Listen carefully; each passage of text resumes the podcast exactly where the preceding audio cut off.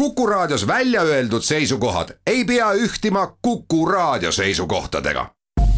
Te kuulate Kuku Raadiot.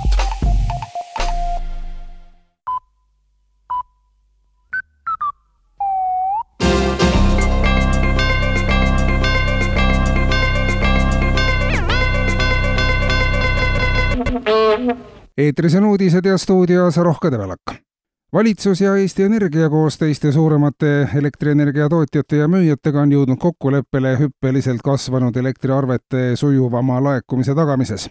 alates novembrikuust alustavad tööd esimesed elektrikerjused, kaks meetrit kõrged, enesekaitseks hästi relvastatud ning roomikutel inimest meenutavad elektrikerjused hakkavad maal ja linnas ringi sõitma ja inimeste uste taga käima ja meelde tuletama, et arve on vaja ära maksta elektrikerjus on konkreetselt väljenduv ja suhteliselt vähese empaatiavõimega ning seetõttu on mõistlik elektrikerjuse nõudmistesse vastutulelikult suhtuda.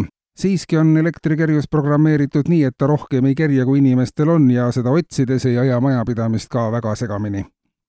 Tööinspektsiooni ja meedikute esindajatel lõppes eile kahepäevane töökohtumine, peamiseks teemaks olid valimiseelsel ajal kampaaniat tegevad poliitikud ja nende tööajast kinnipidamisega seotud küsimused Eestis on pea iga aasta mingisugused valimised ja mida lähemale valimistele, seda aktiivsemalt poliitikud ringi liiguvad, võtavad sõna, väitlevad, käivad ukselt ukselde, avaldavad igal võimalikul juhul oma arvamust ja tahavad kuulda valijate omi.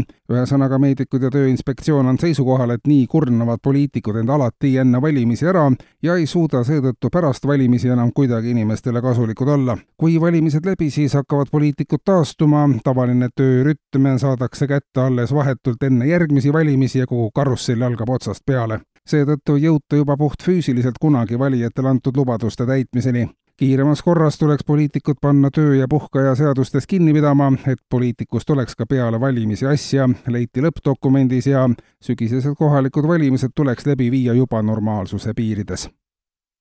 Töö- ja Terviseministeerium aga alustab töövõimereformi järgselt nüüd ka laisklemisreformiga, mis oma olemuselt on aga veelgi keerukama ülesandepüstitusega ületöötamine on suur probleem nüüd juba ka maksualane ja riigis on kümneid tuhandeid isikud, kes ei ole puhanud juba aastaid või aastakümneid. esialgu keskendub laisklemisreform toetuste süsteemi loomisele, et laisklemine oleks ka majanduslikult kasulik samas peab maksudega piirama inimeste ohjeldamatult enese mitmel töökohal kurnamist ka ikka ainult selle nimel, et raha saada.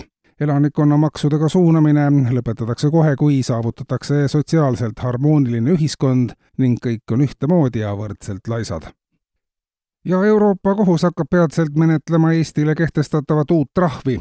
vastavad instantsid on pikka aega jälginud Eesti käitumist arvukate seaduste ja õigusaktide ning normatiivide täitmise osas ja on otsustanud Eestile kohaldada Oiviku trahvi. nimetatud trahvi rahaline suurus on täpselt määratlemisel ning Oiviku trahvi ennast varem määratud ei ole trahv on mõeldud selleks, et Eestilt võtta tahtmine täita kõiki vastu võetud seadusandlikke akte, määrusi, regulatsioone ja eeskirju ja neid kõiki maksimaalses ja eriti karmis ulatuses. paljud neist on terve mõistuse vastased, kuid riiklikul tasandil ei ole seda mõistetud. oma rahva ja ettevõtjate eest hoolitsemine on Eestil tahaplaanile jäänud ja Oiviku trahv peab seda riigijuhtidele taas meelde tuletama. kuulsite uudiseid